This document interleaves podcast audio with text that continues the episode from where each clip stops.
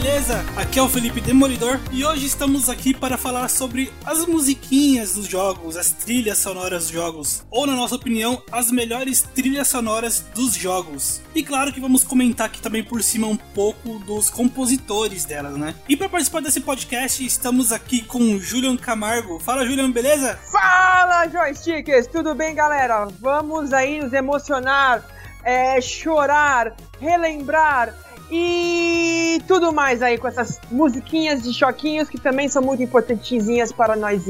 O Julinho cada vez mais animado, né? Agora aí é o, é o nosso ator aí do JT. É cafeína, cara, é cafeína, é cafeína. É cafeína, cafeína faz isso. Vamos lá. e também, para finalizar aqui, quem está participando conosco é Matheus, o crítico. Fala aí, Matheus. Olá, criaturas da noite, mais uma vez. Estou aqui. E.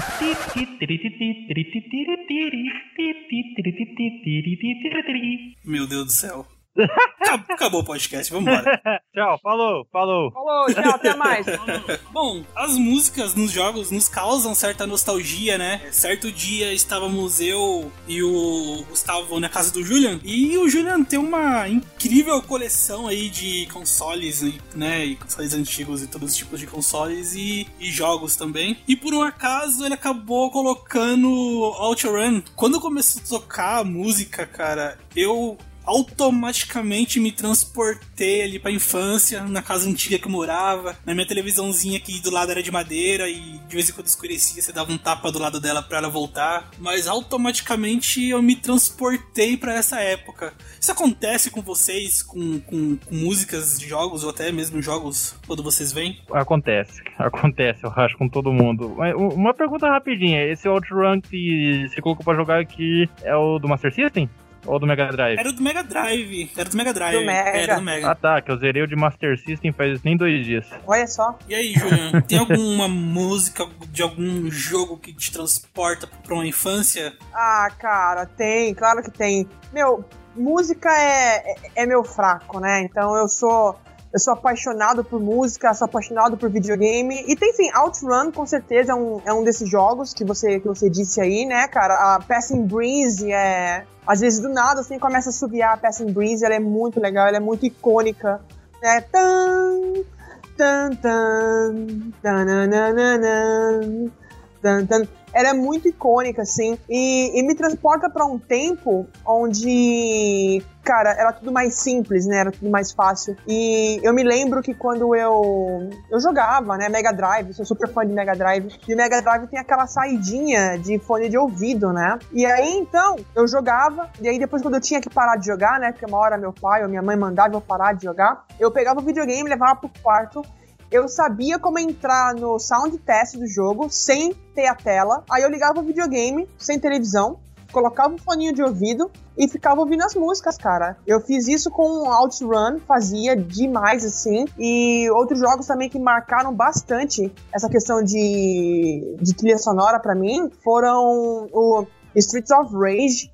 Nossa, Streets of Rage era cara, assim, me deixa emocionado até hoje a trilha sonora do primeiro Streets of Rage, né, do Yuzo Koshiro. Me deixa super emocionado, assim, e me transporta de volta pros tempos mais felizes, assim, cara. E eu tenho muito dessa nostalgia, mano. É, é muito forte para mim. E você, crítico, qual qual trilha de qual jogo te transporta para alguma infância aí? Cara, muita. Tema de Super Mario World, tema de Top Gear. Mas eu vou falar para vocês assim que lá do Super Nintendo, duas trilhas sonoras que mexem comigo mesmo. Uma mexe muito é a trilha sonora do Demon's Crest, que eu já mencionei já, um jogo de Super Nintendo muito underrated, que é, da, é parte da franquia Ghost, Ghost Goblins e outro, cara, que é um tema. Cara, é um tema que eu tenho um sentimento peculiar com esse tema, e eu já vi gente tendo isso também. A abertura do Yoshi Island, que ela é, é uma música, tipo, tipo caixinha de música. Uhum. É, nossa, é uma música muito bonita. E, e, cara, tem uma. Como é que fala? Tem uma densidade na, na toque dela que se você reparar, a música ela dá aquele pause. Ela dá um pause no meio dela e do nada ela reinicia. Nesse pause que ela dá, dá pra você ouvir a corda da caixinha de música sendo rodada de volta, como se fosse alguém tocando com uma caixinha de música. E, cara, uhum. essa, essa música parece que ela remete muito à infância de todo mundo, sabe? É, é uma música típica de EB, de criança de 4, 5 anos, mas um monte de gente eu já vi ficando sentimental com essa música sem nunca ter, sabe, ouvido isso na infância. Bom, apresentado o tema e falando, falamos um pouco aqui sobre a nostalgia, bora lá pro cast.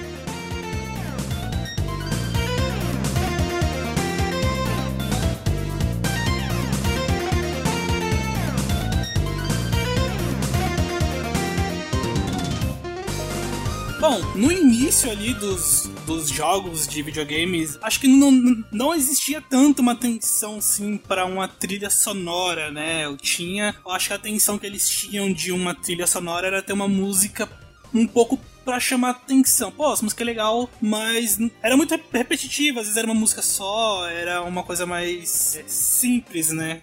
Com o tempo a coisa foi ganhando mais complexidade, mais importância, né, Matheus? Sim, sim. Uh, o início que você tem de trabalho musical que é lá nos anos 80, que né, ali antes mesmo do Donkey Kong, na época do Pac-Man, era tudo nos arcades. E tudo, é tudo a base de sintetizador. Eu não, eu não sou um cara do meio musical, mas eu gosto do assunto, eu li um pouco. Mas é, você tinha. As músicas era muito. Como é que fala? Elas não eram durante o gameplay. Durante o gameplay você tinha mais o SFX, que são os efeitos especiais.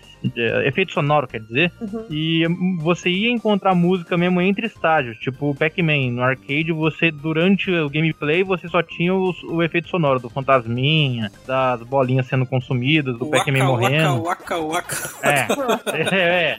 Waka Waka Infinito, Waka Waka do Inferno. Passada essa época do Pac-Man aí, você foi começar a ter uma trilha sonora lá no Space Invaders, que você tinha aquela musiquinha chata de fundo que ficava tocando, fazendo um sonzinho, não lembro. O, o editor coloca de fundo aí, mas é algo tipo titu, titu, titu, titu, Hum, verdade. Aí os inimigos, os invasores, eles vão se aproximando e a música acelerando, e você ia ficando inferno, um sentimento de inferno, louco de raiva, e daqui a pouco, ah, o bicho tava em cima de você e você morria. Porque ficava impossível acertar aquela bosta daquele alien quando ele tava próximo de você. Mas passado esse período aí, acho que os jogos começaram a ter mais música mesmo, é, trilha sonora mesmo, durante os games, e o primeiro que eu tenho notícia de pesquisa, assim, foi um jogo chamado Rally X, que era um joguinho de carro de fliperama que eu, inclusive, havia jogado e nem, nem sabia. Joguei há muito tempo com o pai do amigo meu. E é sabe, um jogo muito datado, acho que é de 83. 82, sei lá. E aí, ainda na época dos sintetizadores, uh, acho que ainda na época dos sintetizadores mesmo, você foi ter o primeiro jogo que. O primeiro jogo a usar mais de uma música para ter música, tema de game over, tema de tela de título, tema próprio pra fase, foi aquele Frogger, aquele do sapinho que vai pulando hum. no meio do carro. Ah, sim, sim, sim. É, me tira uma dúvida, eu li, faz muitos anos, na verdade, que eu li esse livro, é, o livro dos bastidores da Nintendo, que inclusive eu peguei emprestado com o Julian, é, que naquela época, que pra você é, colocar uma música no jogo, para você produzir uma música para um jogo, você tinha que saber de programação, né? Hoje em dia, para você colocar uma música num jogo, você não precisa saber de programação, você precisa ser um músico né? E aí cabe a um, um, programador colocar essa música lá. Mas na época não, na época o músico tinha que pensar já com a cabeça de que era uma música para um jogo, que era bem limitado para época, né? Questão de memória, e que ele tinha que saber trabalhar em cima disso. É, é isso é verdade, é assim mesmo? Porque faz muito tempo que eu li isso daí, eu não, não lembro se era exatamente assim. Assim, é, isso é meio que verdade. Só que vamos dizer, o cara tinha que ser um programador dependendo do da época dele, pro, pro programador, é, o cara tinha que entender como é que mexia num monte de coisa. Ó, eu, lembro que eu li uma parada assim. Era impulsos elétricos que eram transformados num, num sopro sonoro que ia pra caixa de música e produzia um outro som. Então, dependendo do ano que você trabalhava com música, trabalhar com música era um inferno o Koji Kondo mesmo lá, que é o, né, poxa, a, a lenda, o cara, o compositor do, do Mario, ele mexia, acho que, ele não mexia com parte de programação, mexia só com parte de instrumentos. Aí colocaram ele naqueles departamento de desenvolvimento e aí ele, ele foi, como é que fala? Eu acho que na época era na época era sintetizador ainda, mas ele foi mexendo com sintetizador instrumento, depois meio que aprendendo a emular o instrumento musical com o sintetizador. É, inclusive ele é uma das pessoas que eu escolhi pra falar e, e realmente eu, eu cheguei a ler isso daí. É exatamente isso que eu li. Ele foi meio que fera, assim, né, nessa época de criação de música para jogos. O pessoal às vezes não se liga, mas o cara praticamente criou o hino dos games, que é o Ground Team do Super Mario Bros. Sim, sim, sim.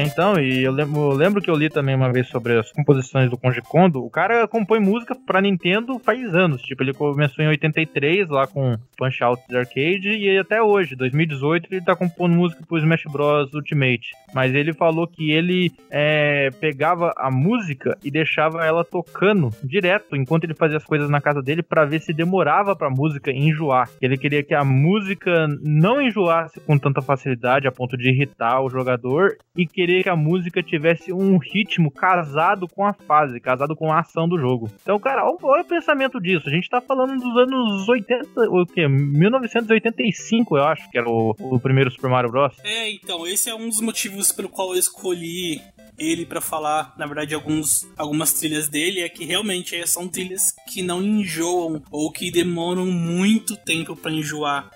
Né, essa trilha do, do Mario mesmo é uma música, é uma trilha que vocês que virou o hino, né? E você escuta, você pode escutar muito não enjoa. E não enjoa. Inclusive, tem centenas de memes na internet com, esses, com essa música e tal.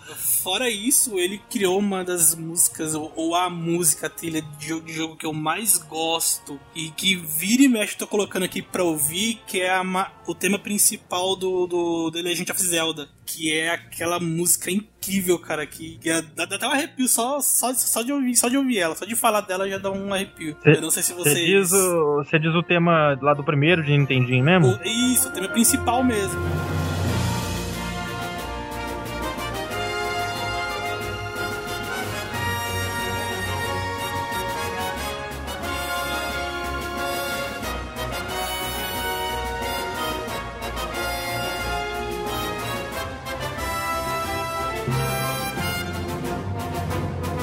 Esse tema é foda, cara. Ele é foda pra caramba. Esse tema, ele parece ter a ver com lenda. Sim, sim, Pare sim. Parece que é um. Pra mim, cara, a impressão que me passa na minha cabeça, parece que é um bardo tocando uma música e ele começa a falar: sentem-se, vou lhes contar uma lenda. É, ele, ele, me arremete, ele me arremete muito também a a Senhor dos Anéis, essa coisa mais Tolkien, sabe? Lendo uma história de Tolkien com essa música e tal. E, inclusive, eu estava escutando, antes da gente gravar esse cast, eu estava escutando o CD, acho que de 25 anos, de, de, de The Legend of Zelda. E tem muita música que, que, que parece que, que você escuta que você consegue, tipo, escutar ela lendo uma história, tipo, de aventura, uma história de RPG, assim, que casa muito bem. E casa muito bem com, com, agora, com esse agora tema. eu tenho que ler Senhor dos Anéis. Agora eu tenho que ler Senhor dos Anéis ouvindo essa música, não tem como. Ah, com certeza.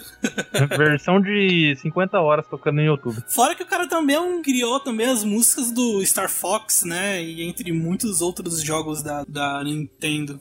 Eu acho incrível o dom desse cara para fazer músicas fodas no começo do jogo. É a música do Legend of Zelda no início, é o Ground Team, é a música do primeiro planeta do Star Fox, que me perdoem eu não lembrar, eu não, nunca joguei Star Fox, mas eu ouvi o, a música direto no YouTube porque eu achava maneira. Ele consegue fazer umas músicas, sabe, foda no começo do jogo para te apresentar, para pegar você, cara, e não você não soltar mais do jogo dele. É, eu li que tem, tem uma estratégia que eles usam de que, que é colocar uma música muito boa na primeira fase para chamar atenção, porque muitas vezes né, a gente tá falando de uma época e antes de YouTube, antes de tudo mais, onde as pessoas vão de uma certa forma testar de alguma forma o jogo antes de querer comprar, seja ou, ou vendo algum amigo ou na casa de algum amigo, pegando uma fita emprestada, ou, ou até mesmo nas época, época das locadoras, que tá lá em exposição e tá passando, sei lá, a primeira fase. Então tá tocando ali a primeira fase, tá passando a primeira fase, é o que a pessoa vai ter acesso, é a primeira fase. Então, a primeira fase tem que chamar a atenção da pessoa para ela comprar aquele jogo. Então vai ter uma música top, né? Uma música boa, vai ter uma a fase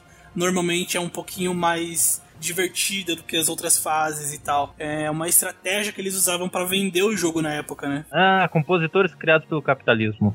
São meus favoritos. É, sem contar também que muitos desses jogos né, eram lançados também né, pro, ali pros arcades, pros fliperamas, né, e muitas vezes as pessoas só conseguiam jogar ali a primeira fase, só conseguiam passar ali as primeiras fases, então é mais ou menos essa estratégia que eles usavam. Porra, Street Fighter, cara. Uhum. É, verdade. Cara, o que não combina com o tema do Gaile?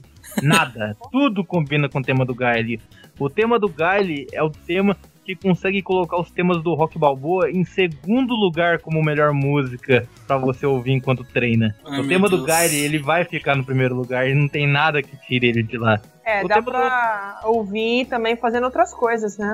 Ah, tipo, tudo. almoçando, jantando, Ah, se, se eu ouvir, de casa. se eu ouvir o tema do Gaile enquanto eu almoço, meu arroz vira bife, cara. Automaticamente.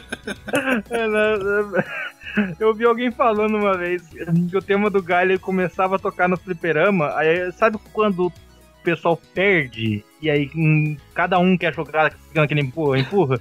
O tema do Gaile transformava a briga de rua em briga de fliperama. A molecada aproveitava, aproveitava a música do jogo pra sair na porrada, troco de ficha. Putz, era a trilha sonora da porrada.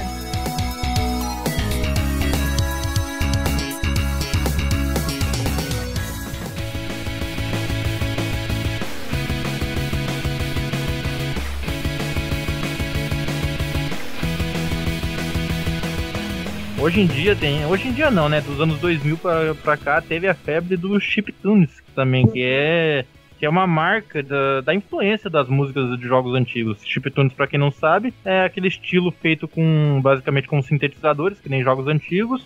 E tem um monte de banda de próprio de chiptunes que faz músicas é, de meio, me- meio que eletrônicas com, com isso daí. É, inclusive, uma delas que eu lembro o nome fácil é a Ana Managuchi, porque ela é. Essa banda foi a que compôs as músicas do jogo do Scott Pilgrim, que é uma das trilhas sonoras favoritas minhas. Ah, Pô, da hora. sim, sim. Ali pro, pra época dos 32 bits, que é a época do Play 1, a gente começou a ter du- duas coisas que também se tornaram constantes no mundo dos games. Eh, Você começou a ter músicas envolvendo instrumentos e também músicas, é, trilhas sonoras com músicas licenciadas. Da parte de instrumental, eu acho que na ali no Super Nintendo já tinha dado um pitaco disso no início com as trilhas sonoras do Final Fantasy. Tem pelo menos eu me lembro que ali no Final Fantasy IV tem um tema muito foda do Final Fantasy, que é o Prologue, que é também chamado de, de The Final Fantasy. Que ele tem desde o primeiro Final Fantasy do Nintendinho, já falamos mais dele posteriormente. E no Final Fantasy IV, quando toca, dá pra você perceber que são instrumentos que foram. Sabe, não é sintetizador, ou se fosse sintetizador, é um sintetizador muito foda, emula muito bem o instrumento, mas parece muito pra mim que é instrumento com som digitalizado. É, e ali mesmo na época do Play 1, voltando pra essa época do Play 1 do Nintendo 64, que você foi ter as músicas licenciadas, como por exemplo Twist Metal e o acho que o caso mais famoso disso no PlayStation, que era a franquia do Tony Hawks. Exatamente, exatamente. Eu acho que foi. é, hoje eu tenho um, um gosto assim musical por esse esse rock mais clássico, né? As coisas mais antigas. Assim, é muito difícil escutar coisa nova. Justamente começou nessa época, né? Se, se dá muito aos games. Começou é, é, jogando Tony Hawk, GTA, entre outros jogos. Mas eu vou chegar lá. Continue. Tinha um amigo que ele tinha os quatro Tony Hawks. Eu não ligava pra jogo de skate nem nada, mas quando eu joguei na casa dele um pouco o Tony Hawk's do Play 1, ou era um ou era o 2, não lembro qual, e tocou Bad Religion, já era. O jogo, o jogo me ganhou ali, e eu não conhecia a banda, mas a banda me ganhou ali também. Achei muito foda. A música que mais me, me arremete assim, a essa época aí de Tony Hawk é, é do Ramones. É Hey, claro. oh, Ramones combina, combina pra caralho com o Tony oh. Hawk. Let's go! Oi!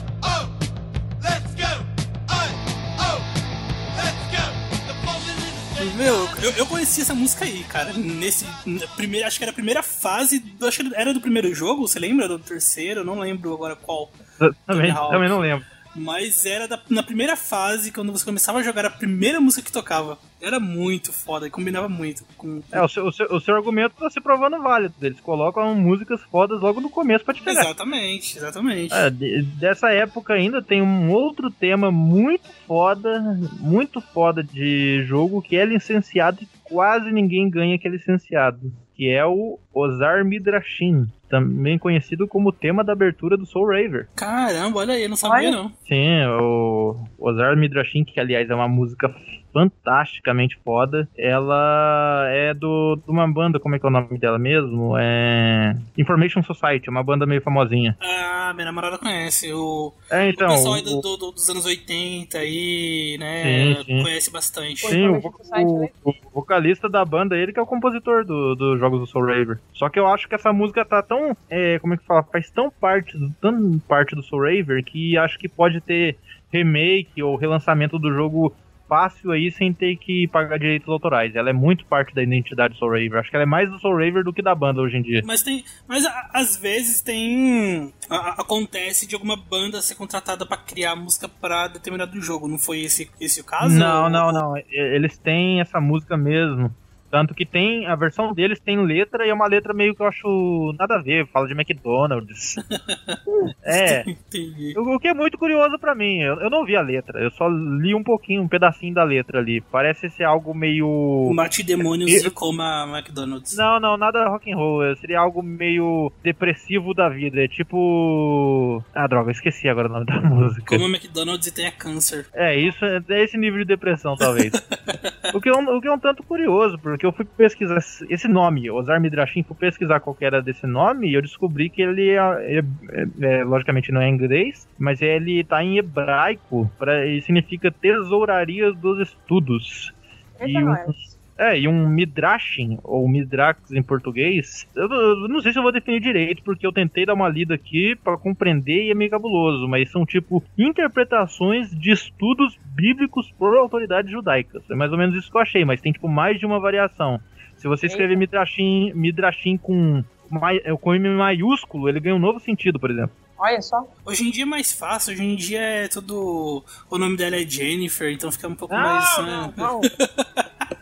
Na época do PlayStation, mano, outro jogo que tinha trilha sonora licenciada e era fantástico era o Road Rash, cara. Nossa, pior. Road Rash. Road Rash tinha Soundgarden, tinha. Puta, mano, tinha. Tinha trilha de Soundgarden, acho que tinha Bad Religion também. Tem que ter. Tinha Alice in Chains, tinha só banda legal, cara. E assim, era. Na- na- naquela época que eles começaram a fazer os primeiros jogos com, é, com full motion vídeo e tal, daí tinha os videozinhos do cara se ferrando, os videozinhos do cara mordendo o saco do cara. Essa era O cara sensacional. não, o cara não, do cachorro, pô, o cachorro mordendo o saco do, do motoqueiro. E a trilha sonora era fantástica. Era uma mistura de trilha sonora original, feita pelos caras mesmo da, da desenvolvedora da Electronic Arts, e é, a trilha sonora licenciada, cara. Eu tinha. Eu, tenho uma história com esse, com esse jogo, com esses jogos, né, do Road Rash que eu não conseguia ficar parado em cima da moto, cara. Eu caía toda hora. Não, não conseguia jogar esse jogo, mano. Era, eu não tinha coordenação motora pra esse jogo. Aí eu desisti, simplesmente. Um dia eu tento, eu. Ou não, né? Ou não, ou não. A última fase praticamente de evolução musical que eu atesto aqui é os tempos atuais que videogame se tornou um mercado tão importante, tão grande, que você teve compositores importantes vindo do cinema para os games e compositores importantes dos games indo também para o cinema né, e vice-versa.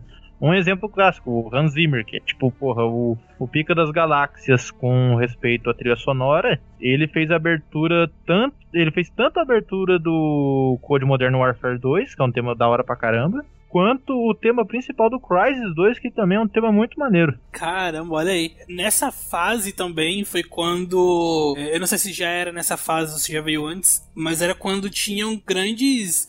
Uma grande quantidade de pessoas, né? Uma, uma orquestra com uma, uma grande quanti- eh, quantidade de pessoas já produzindo, né? Uma, a trilha pro, pro jogo, né? Então você Sim. tem aí um- uma coisa bem grande, né? Uma coisa bem complexa e que criam músicas incríveis, cara. Que até hoje você às vezes você vai assistir aí no YouTube como que foi gravado e tal, como que foi feito, dá um, chega a dar, um, um arrepio, né? Porra, Bloodborne, eu tava vendo aqui esses dias com um amigo meu, como eles. a gravação, a orquestra de uma das músicas do Bloodborne. Eu mataria um ser humano com as minhas mãos só pra poder assistir pessoalmente todas as músicas em orquestra. Já sabe, gente, É. fica longe dele, por favor. É, longe do cara, porque, olha. Nas épocas em que a orquestra estiver tocando pela sociedade, fique longe de mim.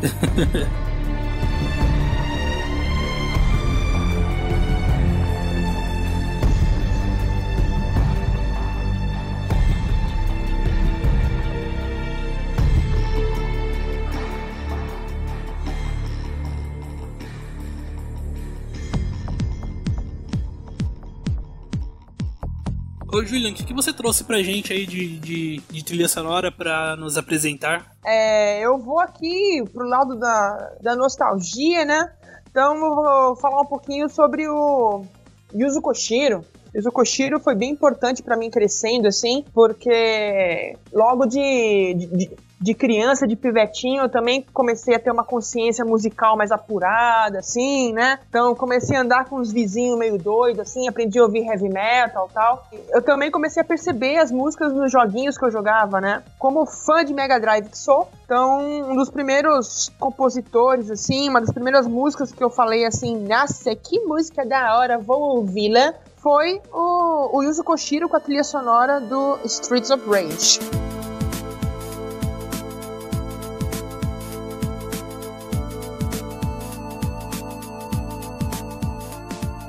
Yuzo Koshiro é um cara que, assim, eu considero ele um dos primeiros músicos, músicos mesmo, que começaram a compor para videogame. Né? Pra vocês terem uma ideia, ele é um cara que aos 5 anos ele já começou a tocar violino, tocava violino aos 5, e aí aos 12 anos aprendeu, aprendeu a tocar violoncelo. Quer dizer, o cara não é fraco de jeito nenhum, É nível asiático, né? nível É, asiático. Cinco anos E- ele tava fazendo isso, seis anos ele tava abrindo uma empresa de música já. Exatamente, nível asiático no Enem. Aí, é, além disso, um dos professores do cara foi um compositor chamado Joe Hisaishi, né? E se a galera não conhece o Joe Hisaishi, ele é só o cara que compunha as músicas dos animes do Hayao Miyazaki. Ah, Daí então, só, porra. Daí, quem não conhece o Hayao Miyazaki é só o carinha do estúdio Ghibli. É, Quem não conhece Estúdio Ghibli, Vai morra. se fuder, morra, porque tem que. meu, quem, quem não assistiu meu vizinho Totoro pode parar. né? E aí, é, assim, foi muito legal, cara. E me chamou bastante atenção a, a trilha sonora do, do Streets of Rage, né? Porque até então eu tava acostumado com, com trilhas sonoras que não tinham muita variação, né? Então a, a gente tinha ali só aquela parte do chiptune mesmo que o Matheus falou, que eram só os pi pi pi pi pi pi pi pi pi pi pi pi e aí a gente começou a ouvir instrumentos mesmo. O cara, o cara fazia as batidas pensando eletronicamente. Acho que é a melhor forma que eu consigo colocar é, é, as batidas do Yuzo Koshiro. Né? Ele fazia pensando eletronicamente mesmo, como esses beats soariam numa música gerada eletronicamente, né? Num sintetizador, fazendo os sons dos instrumentos mais de uma Ele- forma mais eletrônica, né? É, ele buscava, ele buscava com uma certa, com um certo perfeccionismo emular uns instrumentos nos beats ali, nos beats É sonoros, verdade. É, com sintetizadores. E ele pega muito influência tanto do que você falou de eletrônica quanto de techno também, de outras vertentes de eletrônica que eu não sei o nome, mas ele pega muito isso e cara, e né, casava bem pra caralho, casava com uma luva pro jogo. Sim, e fazia as músicas no, no, no, no computador, né? Na- acho que na época o, o, o, sistema de som, ou o, formato de som se chamava PSG. Então aí os caras falaram que ele era o, o deus do PSG, né? o deus do PSG. Então o cara mandava muito bem. E, e aí ele tem muito jogo na lista dele, meu. Tem muito jogo na lista dele, fora Streets of Rage, né? Então. Ele, ele tem muito jogo da SEGA mesmo, ele era um Exatamente. Ele produ... Mas ele produziu o jogo para outros consoles, o ActRaiser, que é um, acho que é um Uhum. jogo do, um dos primeiros jogos do Super Nintendo, é um jogo foda pra caramba, ele que compôs a música. Sim, Sonic, meu. Que é o primeiro Sonic, o primeiro Sonic é é dele a trilha sonora. Os três, é, os três Streets of Rage, como eu falei, né? Então ele tem tem Batman, Peraí, Green, Tem- Green Hill Zone é dele? Green Hill Zone, se não me engano, sim. Cara, então o cara é um deus. Ele, ele, é, Green Hill Zone é, nossa, cara, por que você fez isso? a nostalgia atacando, Júlio. É, E... e Conta a história do, do- Como é que fala? Do Michael Jackson também tem ajudado a compor música do Sonic. Isso daí é lenda urbana, é verdade? essa questão do Michael Jackson aí foi no Sonic 3, né, que deu essa, que o Michael Jackson chegou a, co- a contribuir com alguma coisa, mas aí eu não sei se eles chegaram a usar ou não usaram as contribuições dele, mas enfim. E a, a trilha sonora do do Yuzo Koshiro no, no Streets of Rage, no primeiro, me pegou com tanta força assim, cara, que eu eu jogava dia e noite o jogo, né? A música da primeira tela é uma música que eu ouço a qualquer hora, a qualquer momento do dia, da noite. E quando eu parava de jogar, eu continuava com o videogame ligado. Eu, eu, eu sabia como entrar no, no, no sound test do jogo sem estar olhando pra tela, pra poder ficar ouvindo as músicas, né? Porque o Mega Drive, aquele primeiro modelo, tinha saída de foninha de ouvido e tal. Você ligava o fone de ouvido e ficava ouvindo. E, mano, eu, eu viajava, eu deixava passar as trilhas sonoras, assim, e a música da praia, da, da tela da praia é bem louco.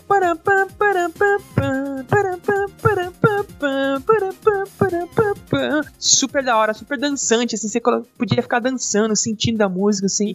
E me marcou bastante porque eram os momentos que, assim, que eu ficava mais felizão, assim, tipo, meu, tô curtindo a música aqui e eu ficava maravilhado, mano, como o videogame pode ter isso, cara, não, não melhora, não, não fica melhor que isso, meu, isso aqui é... Aí depois que eu comecei a, quem é o cara, né, como que é o nome do cara, aí hoje com os Spotifys da vida, aí você tem facilmente, né, é, na ponta do dedo aí a- as trilhas sonoras do, do Yuzo. Muito bom, gente, muito bom. O Yuzo Koshiro, ele era muito experimental também, mas era da hora. O que você falou da música dançante não é à toa. Eu acho que as músicas do Street of Rage, se eu não me engano, até tocavam umas baladas próprias da SEGA. Eu já tenho certeza que eu já, que eu já ouvi alguma coisa assim. Uhum. Mas ele era um músico muito experimental e eu lembro até de uma. Não era uma polêmica, mas foi um caso notável que o Streets of Rage 3 ele é tido dentre os três como o mais fraco com respeito à trilha sonora. Você gosta mais da trilha do 1, eu gosto mais da trilha do 2, e o 3 é tido como mais fraca, porque ele fez. Ele fez tipo um experimento sonoro ali. Se Aham. você ouve as três músicas, você vê que a dele, a do terceiro, é muito mais diferente. E eu acho que o terceiro, além de que o terceiro ele comete um certo erro ali, ele tem umas fases de dia e justamente umas músicas que combinavam com o efeito balado, o efeito noturno dos outros jogos toca nessas fases, aí fica estranho. Mas ele, ele, ele fez muito de um experimento no 3 e aí não teve um resultado que agradou muita gente. Mas como todo experimento, deve ter acrescentado pro próprio cara. Cara, Com ele criou, certeza. ele criou Green Hill Zone, ele pode errar a qualquer momento da vida dele. É, ele tem o direito de errar. Cara, Green Hill Zone é uma música que fica, você pega rápido, você aprende rápido ela, assim, a, né, a, a melodia dela e fica na cabeça, cara. Só de lembrar que Green Zone eu já comecei a ouvir ela aqui mentalmente. Sim. E é uma puta música de uma puta fase, né, cara? E mais uma vez lembrando que é aquele, aquele esquema, né? Primeira fase, primeira, a primeira música, a que mais pega, né? Ah, com certeza. Eu tô ouvindo ela agora.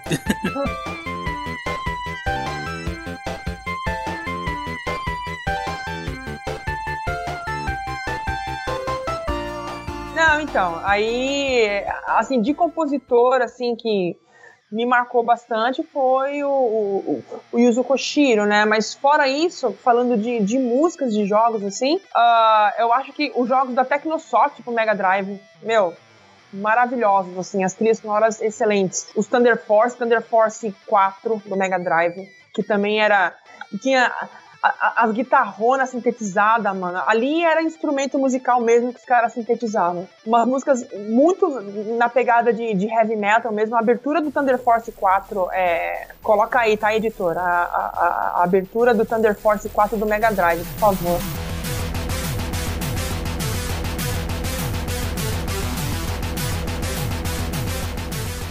Eu tô ouvindo do Thunder Force aqui, lembra um pouco Power Rangers a abertura. Da hora. É, pô, Power Rangers, verdade. E além disso, um outro jogo, um pinball, que chama Devil's Crash, o japonês Devil's Crash. Também tinha uma trilha sonora fantástica. Eu acho que a melhor trilha sonora de videogame que eu já ouvi na minha vida é a trilha sonora desse jogo, mano. É muito bom, tem que ouvir. Coloca aí também um pouquinho, editor, um pedacinho da trilha sonora do Devil's Crash, que assim, olha, é, é de chorar de tão maravilhosa que é essa trilha sonora.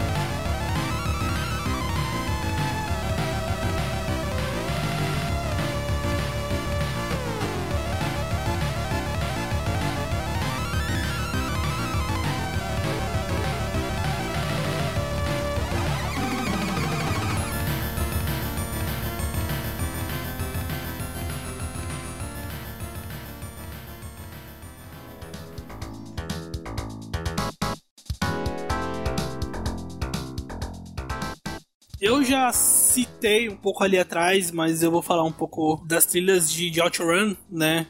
Do Hiro. Ah, eu, tenho uma- um problema com pronúncia japonês, cara. É Hiro. Hiro Hiroshi.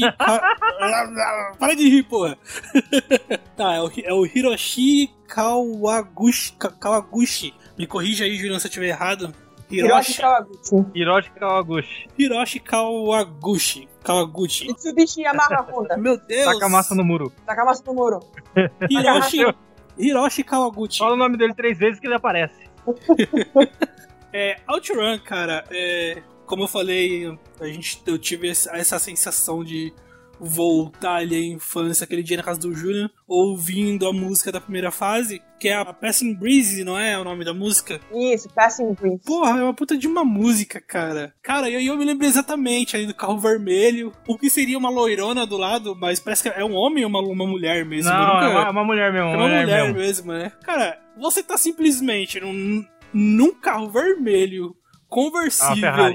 É uma Ferrari. Uma Ferrari. É uma Ferrari. É com, uma Ferrari. Uma, é uma, Ferrari uma Testarossa. Isso. É Testarossa. com uma loira, com uma loira do lado, nas praias, provavelmente de algum lugar da Califórnia. E você lembra da música? Cara, a música te vem na cabeça total, mano. Eu, eu que se eu fosse milionário, eu, eu estaria agora na Califórnia, andando numa Ferrari vermelha com uma loirona do lado. Só E pra tocando a ter- música de E OutRun. tocando a música na rádio de OutRun. Simples assim. Cara, aquela música. E, e, e aquela, ela, ela combina com um tema meio assim, né? Meio praia, meio surf, né? Meio aquela, loira, aquela, né? coisa, Meio loira. aquela coisa mais calma, aquele.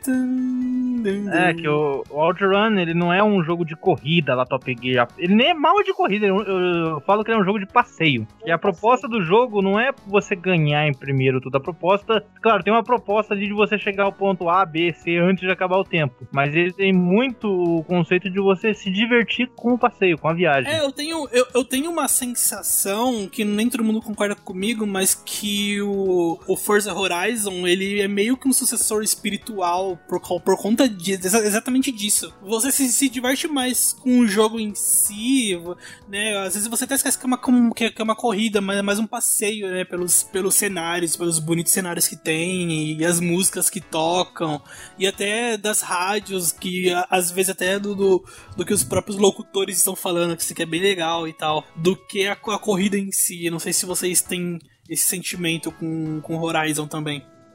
Não. Não tem.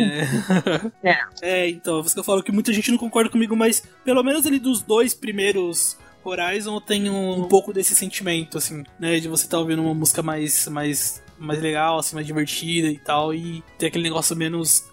Né, corrida e mais, sei lá, passeio. Eu tô ouvindo só música aqui, ó. Então, essa Pleasure Breeze ela tem uma, né, uma, um- uma virada ali na, na metade da música, né? Ela dá um- uma mudada nela que eu acho bem interessante, que é justamente essa parte que você cantarolou aí agora, que eu acho bem legal, cara. Tem também alguns outros jogos de corrida, né, Julian, que também são temas músicas muito boas. Você tinha citado pra mim ali em off do do Top Gear. Você, você Uhum. quer falar um pouco, embora eu não tive muito contato com o Top Gear. Pô, cara, é. Assim, se você for falar de trilha sonora de joguinhos, e aí você chegar em jogos de corrida, tem que falar do Barry Leach. É. Então. Barry Leach é o cara que fez a trilha sonora do primeiro Top Gear. Ele tem. Ele fez a trilha de um outro jogo de corrida que agora me, me, me, me foge a memória. É, é de uma marca de carro. Lamborghini. Acho que foi, será que foi do Lamborghini? É, eu acho que foi. A, O Lamborghini do Super Nintendo talvez tenha sido ele É. também. é, do Lamborghini. E aí, recentemente, né, o estúdio Aquiles, aqui do Brasil, eles fizeram o Horizon Chase e chamaram Barry Leach pra fazer a trilha sonora do jogo, que ficou, assim, maravilhosa. né? Então, remete bastante ao, ao, ao Top Gear, as trilhas sonoras que, que ele fez. E, e assim, meu, jogando o joguinho, você tem a sensação de que você tá nos anos, nos anos 80 de volta lá, jogando joguinhos no seu Super Nintendo, né? E- Cara, ela não, ela, não, ela não só remete a Top Gear, não, porque ele colocou um tema que é tipo um remix, que lembra Do aquele Top tema Gear. clássico. E ele Exato. colocou o tema original do Top Gear também no jogo. É, é, é Eu verdade. zerei esses dias aqui, pô, é uma maravilha jogar esse jogo, é uma maravilha. Valeu cada centavo. Nossa, com certeza. Se você não comprou, ó, você tá ouvindo aí, se você não comprou o Top, o Top Gear, não, pô, o. O, Top Horizon Gear Chase, também, se você não, não Também. comprou o Top Gear na sua época, você É, o Horizon Chase, compra aí, mano, ajuda os caras. Os caras são brasileiros, aqui, estúdio, estúdio Aquiles, né? Então compra bastante aí, compra no, no compra no, no Switch, compra no, no, no Xbox e aonde vocês puderem comprar. E é um super jogo, assim, pra você jogar em- com a galera em casa, né? mano? Sentado do lado Com do controle e tal. Né? A gente teve visitando essa casa nova aí, né? Que você se mudou há, há pouco tempo. E aí a galera foi lá, a gente foi. A gente foi em um bando lá pra conhecer lá um monte de gente lá e, e estávamos tomando, né, bebendo cerveja e, jo- e jogando esse jogo. Todo mundo ali divi- dividido ali em quatro telas e, e se divertindo bastante. Ah, porque eu não tava nesse dia. Pois é, você nunca, É? você nunca tá. Eu nunca estou em nenhum dia.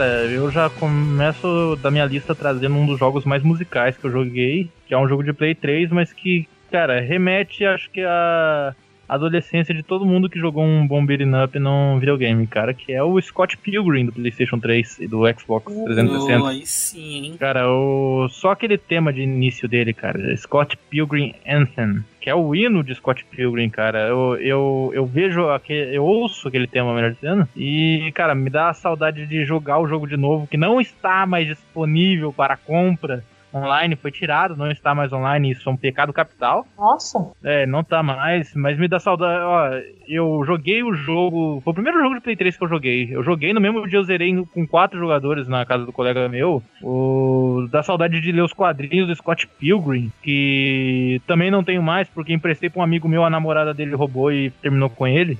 Nossa, mano. Ah, cara, eu, sei que ele tem, ele tem uma trilha sonora, pra quem nunca ouviu, ela é totalmente de jogos antigos, totalmente sintetizadores, sintetizadores modernos, né? Mas, cara, ela, ela é muito boa. O hino inicial que eu falei, ele pra mim parece que remete muito com o passado, com tempos nostálgicos. Mas não só ele, tem o, o tema da primeira fase. A filosofia que você falou do- da primeira fase ter temas fodas é validada também em Scott Pilgrim, que tem uma que é o Another Winter. Que esse, esse tema, quando toca, cara, sei lá, pra mim parece que dá vontade de sair com a galera, pra beber, pra conversar, pra jogar ga- conversa fora como se não houvesse amanhã. E também, por algum motivo bizarro, me dá vontade de sair pra meter porrada em pessoa. Coisa que eu nunca fiz. É, nossa. Quem nunca? Detalhe, né? Coisa que eu nunca fiz, coisa que eu nunca fiz, coisa que eu nunca fiz. É.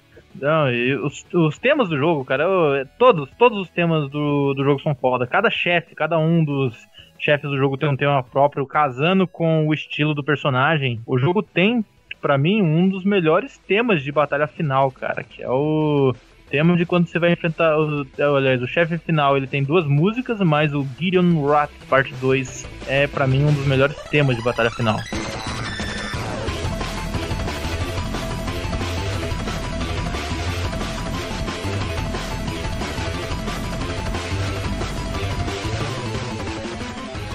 Contato que eu tenho com o Scott Pilgrim mesmo é só o filme. Eu não cheguei a jogar nada do jogo. O filme ele tem um jeito bizarrão, mas é o jeito bizarrão da HQ mesmo. Eu, a única coisa do filme que eu não gosto. né? Ele foi feito propositalmente daquele jeito, né? É, a única coisa que eu acho estranho no filme é o Michael Cera lá, o protagonista. Ele não tem cara de Scott Pilgrim. Na Ele verdade, não ele, tem cara nunca de- tem cara de nada que ele interpreta, né? É, é exatamente. Ah, Pô, nada que ele interpreta, ele tem cara. Ah, o, o tema do Gideon, cara, eu lembro, uh, cara, momento que você chega no chefe, sabe quando a música trabalha bem isso? Que você chega no chefe, eu, eu zerei em quatro jogadores, então foi mais foda ainda. E você adentra a sala do chefe e de repente sobe aquele chefe com sete cabeças, parecendo um chefe de Final Fantasy. E aí começa a tocar o rock de- dele, cara. E aí aos quatro jogadores voando pra cima pra meter porrada. E, cara, Pô, é, é, é muito foda, cara. É coisa que de você de combinar bem o momento, os quatro jogadores, tanto que todo vídeo que eu vejo de gameplay, que o cara tá zerando sozinho, parece que não tem o impacto. Ele é um jogo pra, pra ser zerado com os amigos, não tem como. Uhum. Um jogo também que me marcou pra caramba com respeito à trilha sonora foi ali no PlayStation 2 o Persona 3. Isso porque o, Shoji Meguro, compositor desgraçado, ele conseguiu me mudar do não totalmente. O rock, uma vez que o rock está em você, ele sempre está com você. Mas ele conseguiu mudar meu gosto do rock pro jazz, cara, que é uma beleza. O é, cara, é, é uma coisa que eu falo. O japonês, quando ele faz coisas fora do típico japonês, o japonês faz rock, faz muito anime de assuntos similares, mas quando ele foge do padrão nipônico, ele sempre faz coisa foda. E o Shoji Meguro, pra fazer jazz, o cara é muito bom, cara. E ele faz no Persona 3 muita música pro dia a dia. Eu não sei dizer, cara. é, as músicas do Persona 3 é muito sentimental. Um dos temas né, que tá em todos os jogos do Persona 3 há muito tempo é o Poem of Everyone's Soul, que é o poema de cada alma, de todas as almas, que toca na, na sala onde você cria personas. Cara, é um tema muito. Sabe, é um tema cantado com uma. Uma música calma ao fundo, cara. É um tema que dá um certo relaxamento e tristeza. Eu lembro de um dia minha mãe parou de fazer o que ela tava fazendo pra ouvir a música. Ela achou a música triste, mas, sabe, impressionante. E ele tem muito. O jogo tem muito tema, cara, pro dia a dia. Ele tem um, por exemplo, o tema do, Ia- do dormitório, do Ia- Ó, eu mal de falar, falar. O tema do Iwato Dai Dorm, que é o tema do dormitório. Que eu tenho um amigo que ele. Eu apresentei Persona 3 pra ele, ele baixou a trilha sonora inteira e ele ficava ouvindo no dia a dia. E, cara, você fazer as coisas do seu dia a dia ouvindo as músicas do jogo, andando na cidade, você. Você se sente um personagem do jogo. Eu, quando me mudei pra Austrália, que eu morava, né? Morava numa casa com um monte de pessoa diferente, tudo. Eu tinha quase uma vida similar ali do. do desse típico protagonista de anime. Cara, eu me sentia.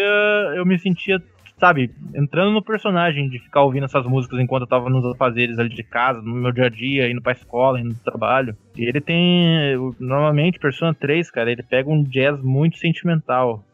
Tem uma música dele que é The Path is Open.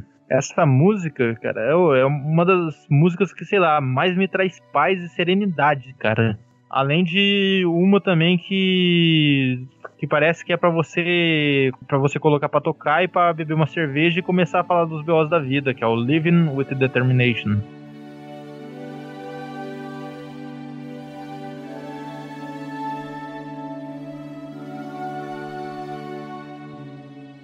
É o tema que eu e meu amigo fala, tema do, do desabafo. É o tema que você vai colocar e você vai começar a falar das tristezas da vida. Mas é claro, o tema ainda de jogo que, depois de tanto tempo jogando, eu me surpreendi de ser movido por um tema assim, foi a trilha sonora do Bloodborne, do Play 4. que Eu só fui jogar recentemente, só, só fui jogar agora nesse ano. E, cara, Bloodborne, Dark Souls, eles têm né, toda a sua forma de contar história peculiar, que não é do gosto de todo mundo. Mas uma das coisas pra mim mais maravilhosas é, do Bloodborne é que algumas das letras, ela, algumas das músicas, elas têm letra em latim e essas letras elas detalham elementos da história. Ou então eles detalham elementos ligados a sentimentos mesmo. Tipo, o primeiro tema, o tema mais famoso do jogo praticamente, o primeiro tema que muita gente vai ouvir, que é o tema da Cleric Beast.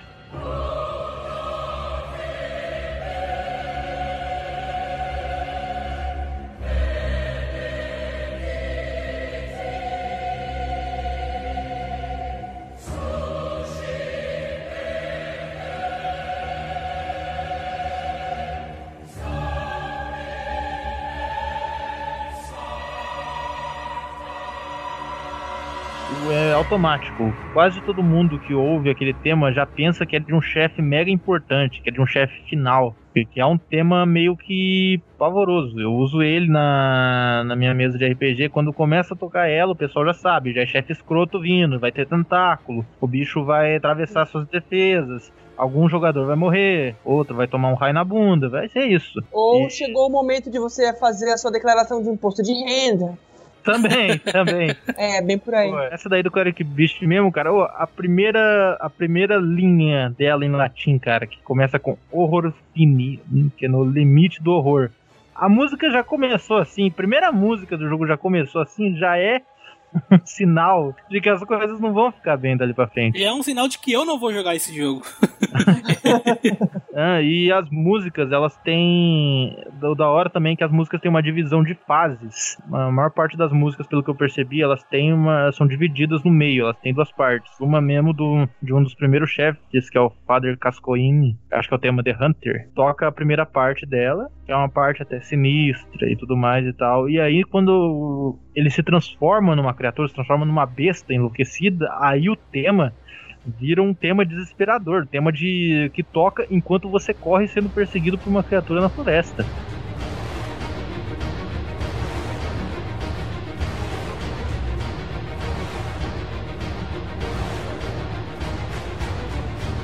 Um, é um tema muito tenso e a, DLC também, que tem muito chefe foda e muita música cabulosa, tem um chefe chamado Living Failures. Ele tem uma. Nossa, ele tem uma trilha sonora também em dupla fase, muito boa. E a letra, cara, ó, um pouco da, das lyrics. Salve, é, ave, ave estelar, salve, salve a estrela. Orae requiem futurum, seu futuro reside na costa. Isso é quase um spoiler do final da DLC. A música é a música em latim te dizendo que o final da sua jornada na DLC vai residir numa costa, que é justamente o final, uma batalha final contra um chefe numa praia.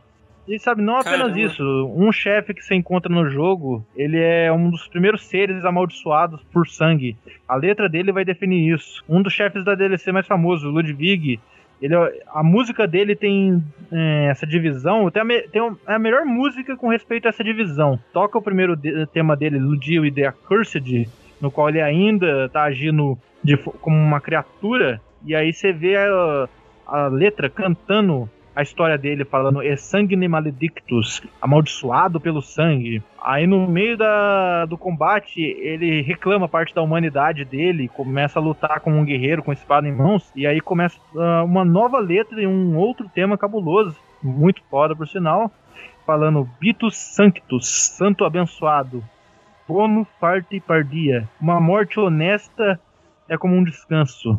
Domus aeternus fiat nocte, sua casa se tornou a noite eterna. Tipo, contando que ele tá amaldiçoado e que a morte é a única coisa que pode liberar ele e que a morada dele se tornou aquele pesadelo. O cara ficou preso, o cara se tornou uma criatura que ficou preso na noite. O cara já foi um guerreiro santificado e agora é só uma escória. E você ali matando ele é a única forma que você pode libertar. Eu acho um é, o- a trilha sonora do Bloodborne, acho que é a trilha que mais invoca sentimento em mim, não, não sentimentos tão bons. Ele invoca, sei lá, sentimento às vezes de impotência contra uma coisa muito mais poderosa que você. Sentimento de supressão, que você, sabe, não, não consegue encarar o que tá por vir. É, e são detalhes assim que. Pô, eu, eu jamais eu ia perceber, eu jam- jamais ia prestar atenção nesse detalhe, A, mas pros mais. a não ser que você seja um professor de latim, você não vai perceber mesmo. Porque a, a- a empresa, como é que fala? A From Software não liberou as letras. Não liberou. É o pessoal que tá na raça estudando o significado. Caramba. É, Eita, tanto que tem músicas ainda não tão bem traduzidas. Mas o que tá traduzido é consenso. A galera tudo entende praticamente isso. Olha.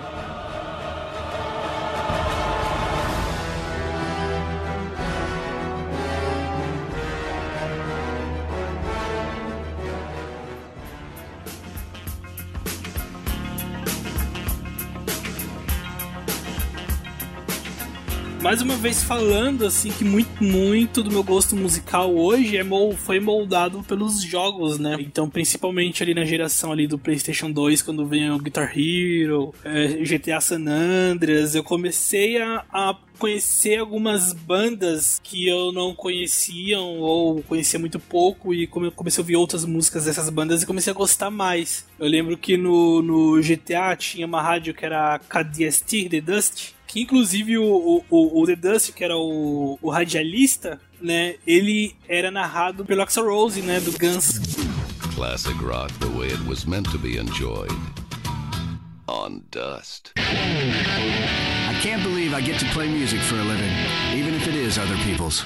Whatever happened to Love Fist? Caralho. E ele faz um Que trabalho sensacional. Você- se você ouvir, você consegue achar toda a, a rádio pra você escutar na, na- na- no, no YouTube, é uns 40 minutos de rádio, né? Entre uma música e outra, entre uma narração ali e, e uma música e tal. Você consegue pegar esses pontos dele narrando e você não reconhece ele, cara. Ele fez um trabalho sensacional, sensacional mesmo. E aí essa rádio toca, toca esses rocks clássicos, né? Que já eram clássicos ali na época do, do, do San Andreas, né? O San Andreas se passa em 80 e alguma coisa, se eu não me engano, né?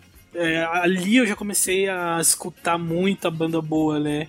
Depois, com Guitar Hero também, eu comecei a curtir Eu bastante fico, música boa. no, eu fico no receio de jogar GTA pra valer mesmo, pra zerar e tudo mais, por conta disso. Eu não tenho essa cultura musical, eu sinto que eu não vou aproveitar certinho do jogo. Que, que cultura musical você- fala de. Ah, eu, eu, eu, eu sou um. Como é que fala? Eu sou um cara que gosta de algumas músicas, mas eu não, por exemplo, eu, não, Uhum. eu não sou de conhecer can- ah, o cantor, a banda. Eu curto músicas aleatórias, X, Y, Z. Não, não sou de curtir banda. Aí, aí toca essas músicas, eu acho legal uma ou outra da rádio, mas eu não conheço. E tipo, eu me sinto que eu, eu sinto que eu não estou degustando do produto como é pra ser degustado. Ah, entendi então, mas mu- muito dessas músicas eu acabei. Muito dessas bandas, aliás, eu acabei conhecendo porque eu fui. Eu escutei lá e fui pesquisar, entendeu? E aí acabei conhecendo outras músicas e tal. E, e o legal é que você tem opções. Ah, vamos lá, eu não gosto de, de, de, de- rock clássico, eu gosto, sei lá, sei lá, um rap, um hip hop, então você tem uma rádio lá de rap, hip hop, ah, eu gosto de música latina, tem lá música, só, só música latina, entendeu? Tem tem, tem, tem diversos tipos. Fora que se você jogar a versão de, de, de PC do, do, do, do San Andreas, você pode colocar suas próprias músicas dentro do jogo. E essa música vai tocar nessa rádio específica. Você tem uma lista de músicas, você joga numa pasta dentro do, dentro do jogo, e aí ele vai tocar como uma rádio. É bem, eu acho bem Mod. interessante isso daí. Não, eu acho que nem não não é mod, é, é do próprio jogo mesmo. É porque É do eu- jogo mesmo? é do jogo mesmo, porque eu, eu, eu, não, sou, eu não sou adepto a mods, né? A- a- a- eu não sou adepto a colocar mod em jogo. E isso era uma, era uma ferramenta própria do jogo, que inclusive eu acho que já vinha de versões anteriores, aliás. Uma estratégia bem legal que eles usaram aí.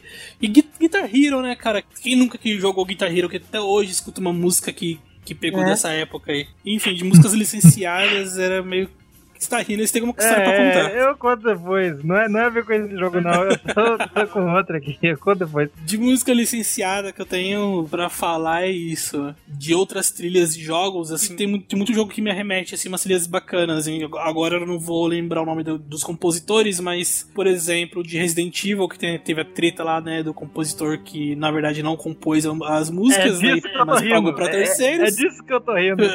Ah, cara, deixa, deixa eu só achar o nome do filho da puta aqui. Eu tenho que achar o nome do Que cara. envolve, que envolve laranjas e um surdo picareta. Mas- Surdo picareta.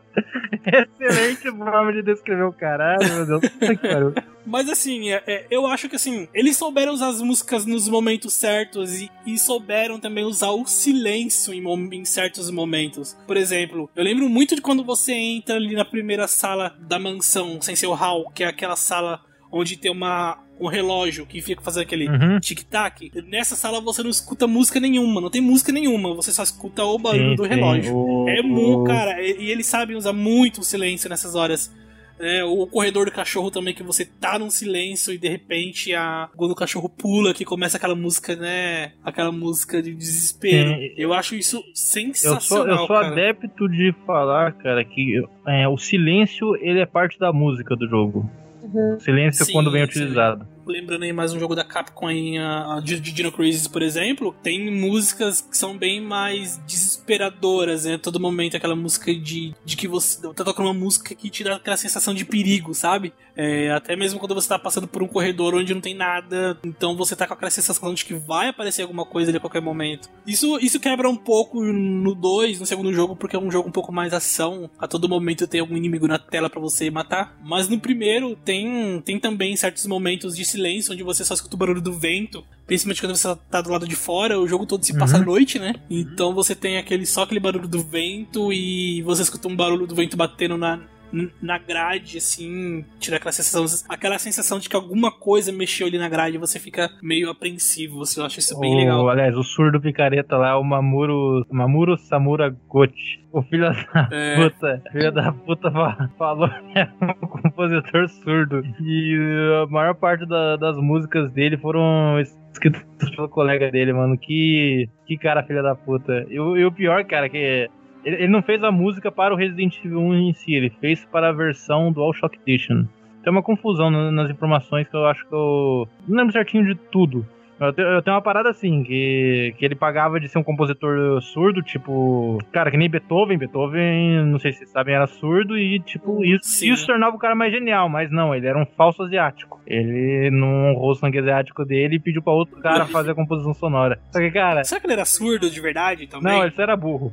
Não, cara. Meu Deus. Cara, é- é- é- a gente precisa mencionar isso, cara. A gente tá falando de música de qualidade e é bom a gente falar de música ruim, cara. Porque o Resident Evil 1, ele tem. é, o 1 e o Dual Shock Edition, eles têm um trilha sonora diferente. A trilha sonora do, do original ela é mais atmosférica, enquanto a trilha sonora do. do. como é que fala? Da versão Dual Shock, ela. sei lá, ela mistura meio com um eletrônico chato. Um- o cara acho que ele fez com sintetizadores, mas ficou uma merda, cara. Só que, cara, tem até o caso mais famoso, de- mais crítico disso, cara, que é do basement, lá do. Como é que fala? Do porão do- da mansão, Aham. quando você vai lá. Tem o tema do Resident Evil original, que, né, pedi pra você colocar aí pro pessoal ouvir um pouco.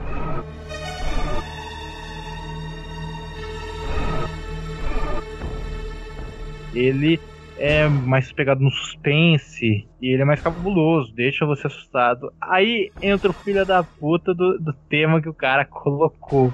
Eu, eu vou. eu- cara, não dá pra gente, pra eu falar mal do tema se eu não mandar pra vocês o coisa. Acessa esse link aí, vocês, dá um pó, pó isso impressa aí. Clica nesse link e ouve um pouco dessa música, bicho. Vamos ver aqui.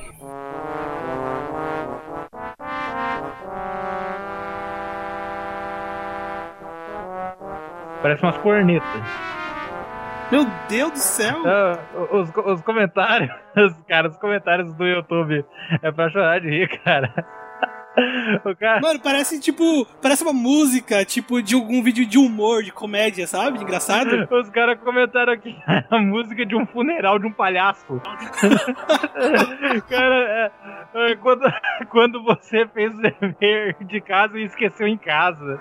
Nossa. Ah, cara, que, cara, que Mano. música ruim, cara. Que música terrível essa Mano. merda, cara. céu. Ai, Que merda! Tipo, ah, não tem, não tem nada aí mais, não, cara, não sobrou mais nada. Ah, porra, vai isso mesmo então. cara, é, é muito. Como é que deixaram passar isso, mano? Não, o pior é que deixaram passar isso. O Não tem um, um teste de qualidade, né? Um, alguém Ô, da O qualidade. pessoal tava falando, "Ah, a gente já tava produzindo Resident Evil 3. Deixa passar isso daí, vai, não tem que.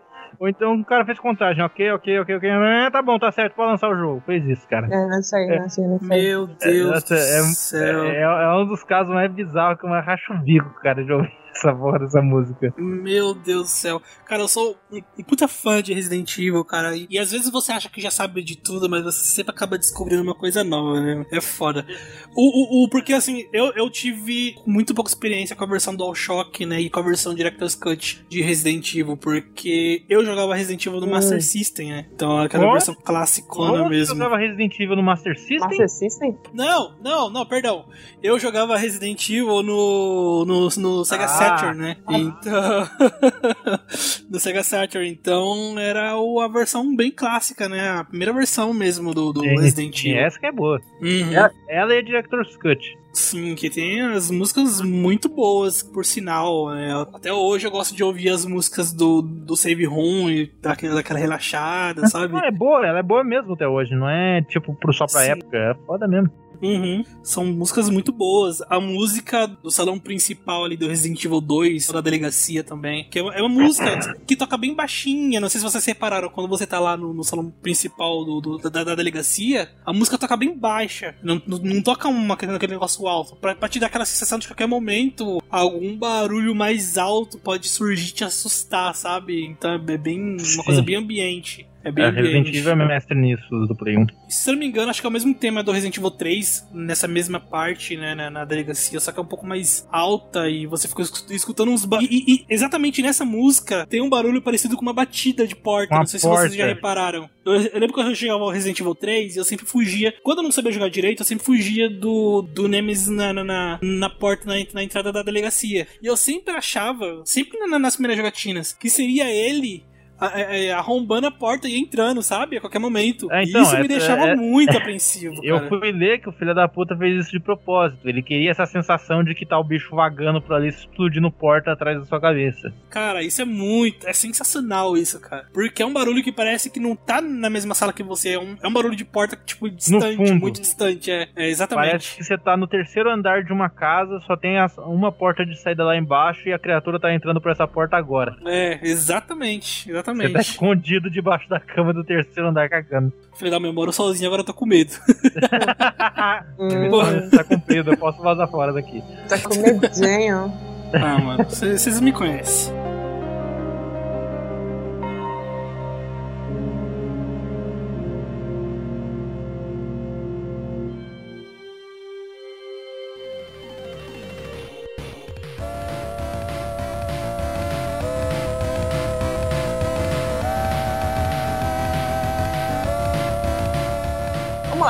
Um jogo moderno, vou pegar um jogo mais ou menos, vou pegar um jogo antigo, né? Então, de jogo antigo, assim, que que eu curto muito a trilha sonora, que eu ouvi demais da trilha sonora, foi, ah, tirando o Streets of Rage, foi um jogo de pinball da Technosoft chamado Devil's Crash. Ou, se você quer a versão americana, Dragon's Fury, né? Então, é um pinball, cara, é um pinball, tipo, só que do mal. É. Ele tem uma... É uma série de pinballs, uma, uma trilogia, tudo com esse tema sinistro. É, verdade. Só que o Devil's Crash, mano, ele pega um terrorzão mais gótico, assim, e a trilha sonora segue na mesma batida, né? Então, uma ambientação, assim, bem, bem gótica, bem lúgubre, lúgubre, né? Bem, bem dark, assim, e pegada de guitarra, de, de, de batera mesmo, um negócio bem puxado pro heavy metal, pro doom, assim, que eu, meu, eu, eu ficava louco ouvindo essas músicas. Era o tipo de música que eu, como eu já falei, eu ficava com o Mega Drive ligado sem, sem televisão pra poder ficar ouvindo. A música dele me lembra Castlevania. Isso, é, lembra um pouquinho, lembra um pouquinho, mas você coloca aí, tipo, o Castlevania misturado com o Bloodborne aí, com o cara com o último sanguinho. É, o cara É. até comentou aqui no, no vídeo aqui, se Dark Souls tivesse uma versão 16 bits, eles iam colocar a música do Devil Crash pra tocar. É, exatamente, cara. Sensacional. É o tipo de música também que eu ouço a qualquer momento do dia, assim, e, e- e traz muita nostalgia, porque foi uma, uma época muito legal da vida, assim, que eu ficava só indo pra escola e jogando videogame, tá ligado? E Bons bons tempos, ótimos tempos. Aí indo pra uma coisa um pouco mais moderna, tem um RPG da, da Working Designs que é maravilhoso, assim, que eu gosto bastante, que até agora não terminei, tem que terminar, que é o Lunar né? Na verdade é do Lunar Silver Star, é, Silver Star Story, que é do, do PlayStation 1. E foi a primeira vez assim que eu tive contato com músicas cantadas num joguinho de videogame. É, a música que me marcou mais, assim, que ela é super emocionante, chama-se Luna's Song. Wishing on a dream that seems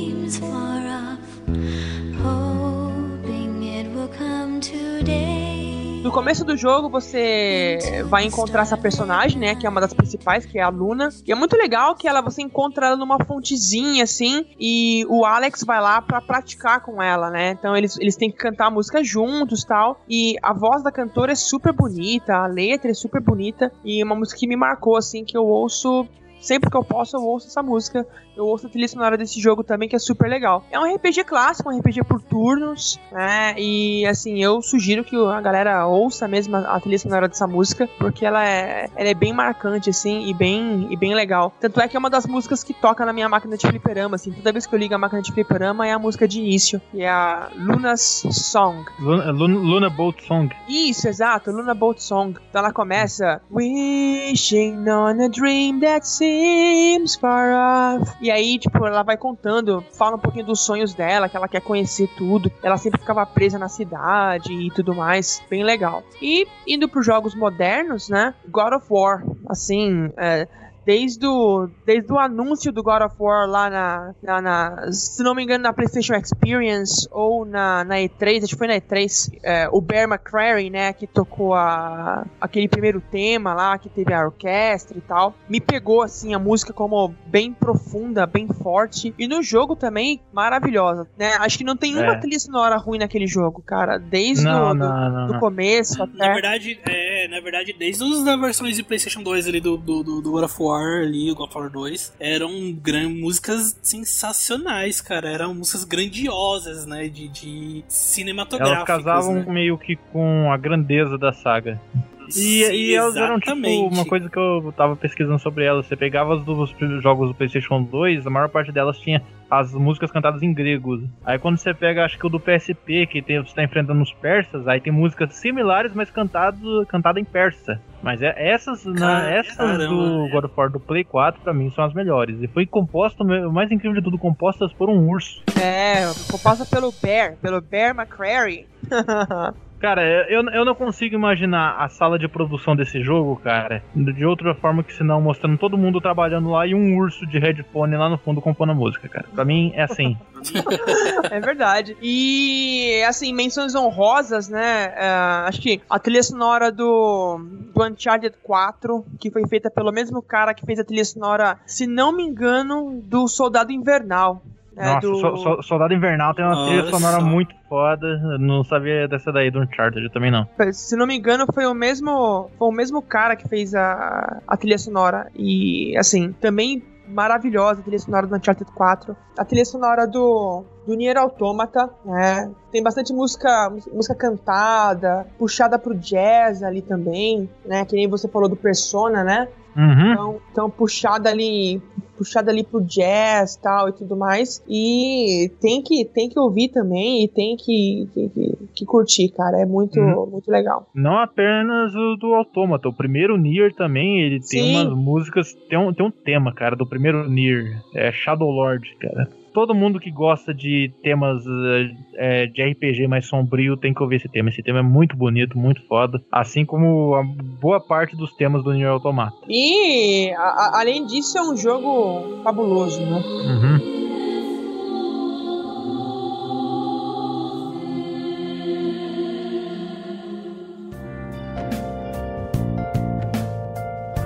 Eu tenho uma menção honrosa e essa, cara, vai para vai citando a galera do Alvanista, porque alguém apontou essa música pra mim e eu agradeço todos os dias de ter ouvido ela, que é um tema também de jazz, também do Persona 5, que é o tema Beneath the Mask.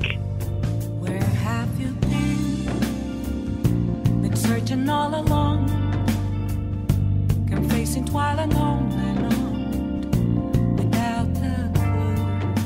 Cara, esse tema, o cara simplesmente falou: Nossa, esse tema é muito bom pra estudar. Eu ouvi esse tema, cara. Eu não sei o que, que tem nessa música, mas o tema ele é bom pra você estudar, ele é bom pra você dormir, ele é bom pra você escrever. O tema é bom pra trabalhar, o tema é bom pra tudo. Um dia que eu cheguei aqui em casa que tava chovendo, aquele céuzinho cinza, chuva sem vento, sem raio, eu liguei o computador, coloquei uma versão do que tem dela no YouTube de 10 horas pra tocar, abri uma cerveja, sentei aqui sem pensar na manhã e cara, foi uma das sensações mais prazerosas da minha vida isso daí.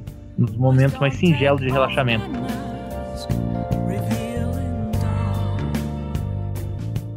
Menções honrosas, eu não tenho muito o que falar só de todas as trilhas tocadas em Ocar- em Ocarina of Time. Tanto as, as tocadas como background, quanto as tocadas pelo Link na, na Ocarina, né, cara? É, quem não lembra aí da, da, da- música que ele chama a, a, a Epona, é Epona que se, que se pronuncia o nome dela? Da, Epona, do- eu acho. do cavalo. É. E a música que ele toca pra fazer o. pra transformar acho que o dia em noite, noite em dia, vice-versa, né? E são músicas muito, muito boas, cara. Até hoje, às- de vez em quando, eu escuto aquele tema que a. que aquela menininha tá tocando, a Sária. Aquele.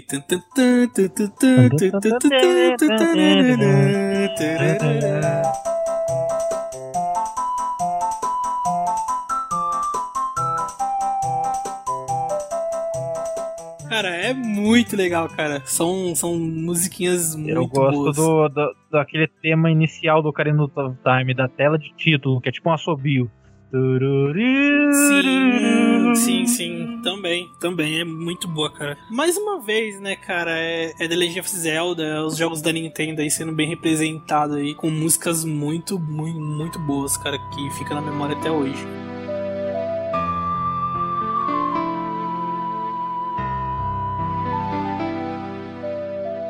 Mas um cara que não pode passar batido nas citações nossas de compositores e tudo mais é o Nobuo Ematsu, que é o, que é o, né, o músico da série Final Fantasy e de outras, e que é considerado no Japão o Beethoven dos games. Na verdade, é considerado até fora do Japão. Tanto que a- as, as composições dele dos jogos mesmo, de Final Fantasy e afins, é estudada em escolas de música. Acho que tanto no Japão quanto fora, em outros lugares. E ele, assim como. Como que é o nome do músico do, do Streets of Rage que você falou? Eu esqueci. Yuzo Koshiro. É, Yoso Koshiro. Ele também aprendeu a tocar, a compor música sozinho. Ele se inspirou no Elton John, que eu vi falando numa entrevista. Ele tem, ele, sabe, velhaco do jeito que ele é, ele tem uma banda chamada The Black Mages, que é tudo to- as músicas da banda é tudo remix das músicas de Final Fantasy. Maravilhosa essa banda, cara. Maravilhosa. É, e Só, vou, só vou falar uma coisa pra vocês. Na, eh, Nine Winged Angel, a música do Sephiroth.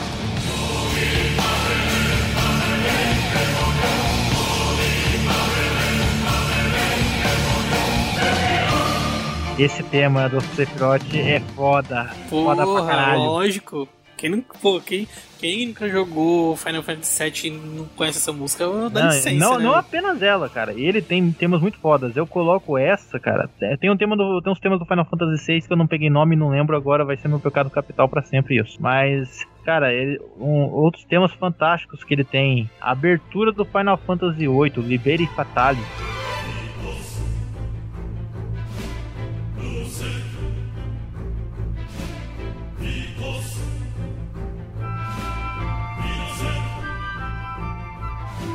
Cara, apenas dei uma pesquisada que a hora essa música é muito foda. E até o tema clássico mesmo do Final Fantasy que vem lá do primeiro jogo, o Prologue, ou The Final Fantasy Theme, como já vi ser chamado aí, que é aquele. que é um teminha bem clássico do Final Fantasy, que é aquela cantarolado, né?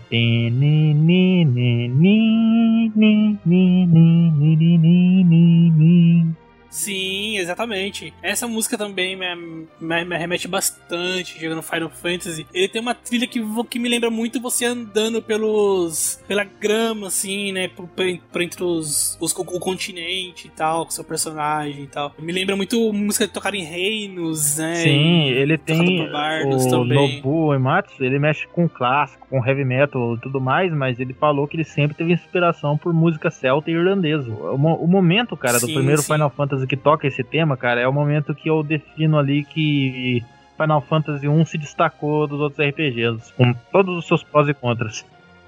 Aquela música que já toca na abertura, quando você liga o jogo assim, começa aquele. Sim. Mano, aquele é muito, aquele é muito foda. Foda. E muito tipo, foda. você tem esse tema, e aí você faz a primeira quest do jogo, por assim dizer, derrota o primeiro chefe, aí o pessoal reconstrói a ponte pra você poder começar o jogo mesmo, sabe? Aí você vai atravessar a ponte e aí aparece só aquela ceninha tocando esse tema que eu citei, Sim, com a silhueta sim, dos sim, heróis, e ali aparece o título de novo, sabe? Hoje é uma coisa típica pros jogos isso, isso daí não é novidade, mas ele é o primeiro jogo que eu tenho conhecimento que fez uma espécie de segunda abertura no jogo, sim. Final Fantasy ele merece um podcast pra gente falar só deles, porque tem muita coisa bacana sobre Final Fantasy, né? Inclusive o nome de Final Fantasy era porque o estúdio estava fechando, né? Eles estavam falindo É. e foi uma aposta, né? Uhum. E aí ele juntou a galera e falou assim: ó, essa aqui é a nossa última tentativa. Se o jogo não fizer sucesso, é, o estúdio fecha, né? E hoje em dia, aí, quantos anos depois aí, É. 55 jogo, é jogo pra caramba, né? Sim, É, sim, e é. um- uma coisa que eu achei legal dos temas de, de Final Fantasy dos clássicos, é, não sei se segue até hoje, mas é de trazer de volta mesmo muito tema, né? Como esse tema que você falou principal, mas também aquele tema que toca quando você vence a batalha, né? Tan. É a, Isso. é a fanfarra de vitória.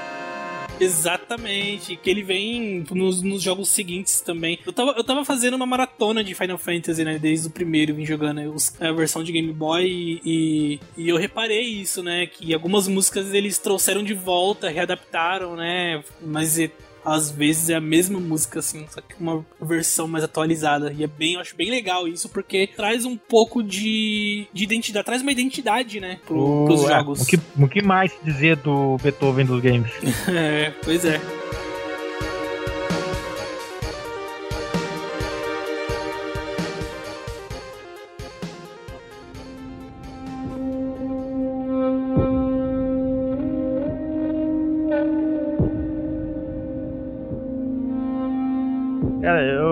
Eu, que- eu queria dar uma última palhinha num compositor, cara. Um compositor, acho que especial para muita gente por, pelos piores motivos, que é Anjo de Silent Hill, o Akira Yamaoka. Hum, manda, manda. Cara, o Akira Yamaoka, ele é um filho da puta pra fazer música sinistra, cara. Ele tem, tem o, como é que fala? Algumas músicas cabulosas no próprio, cara, mas eu gosto de destacar, acho que é o Rune of Angel do Silent Hill 4. Cara, aquela abertura do Silent Hill 4 é uma das aberturas de jogo mais perturbadoras que eu já vi. O conjunto de de música e de cena, a cena dos bichos se arrastando, a forma como as criaturas se mexem na abertura, a respiração que toca junto com a música e a própria música oscilando, cara, eu, eu acho muito, sabe, mexe de alguma forma com o meu psicológico aquela música. Mas ele tem uma, ele tem uma música pior ainda, acho que uma das músicas mais bizarras que eu já vi. My Heaven é um dos sons. Cara, coloque esse som e ouça no fone de ouvido. É um dos sons mais desgraçados que eu Talvez amanhã de vi. dia, com a, já com a casa inteira aberta,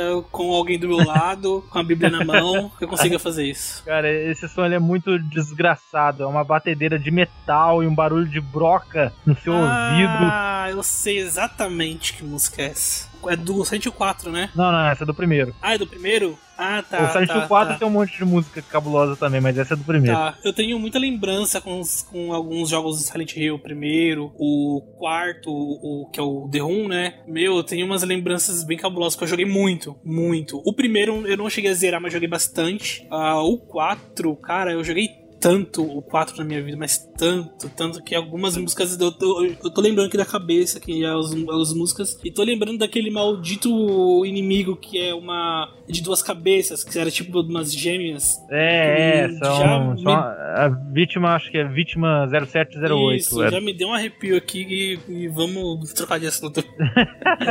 Cuidado, cara. Você só vai chegar no corredor do seu quarto pra apagar a luz, vai estar ela parada apontando o dedo pra você igual ela fazia no jogo. Ai, meu Deus do céu.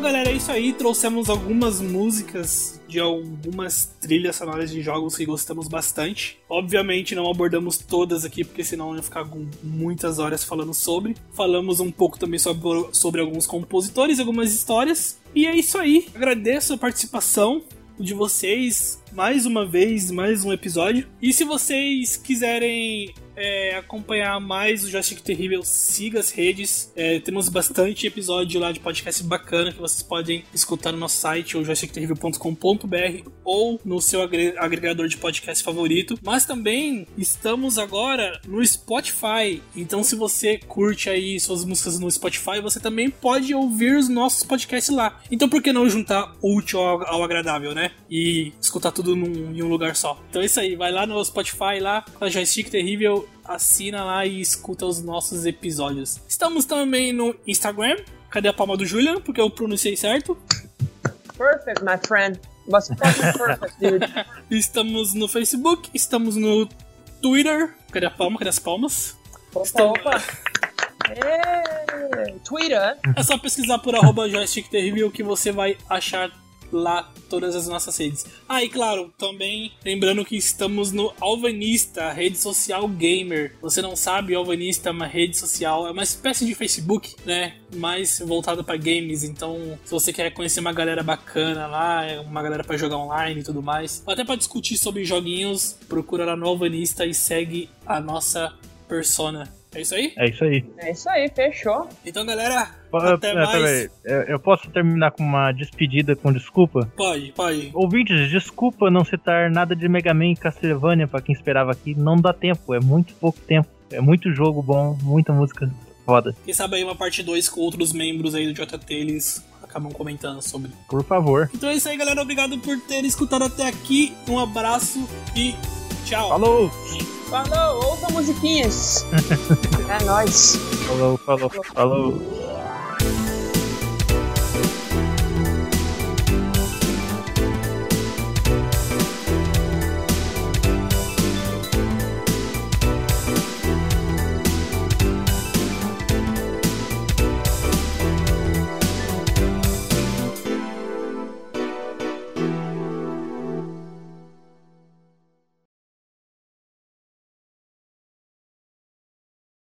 Vai lá pra, pra ele aqui, ó. Mandar um áudio pra ele. Não, beleza, entra aí. A gente espera você. A gente vai ficar gravando aqui ao som da minha música. Tá me ouvindo? Ah, agora sim. voltou. Aê. Ô, Ô, mano, Ju- ô, Julian, eu, Oi. eu mandei um áudio pra você, ouve aí. Não, beleza, entra aí. A gente espera você. A gente vai ficar gravando aqui ao som da minha música. É boa trilha sonora, boa trilha sonora. Tem que fazer Não, um remake ca... do Super Mario Bros. com versão Matheus.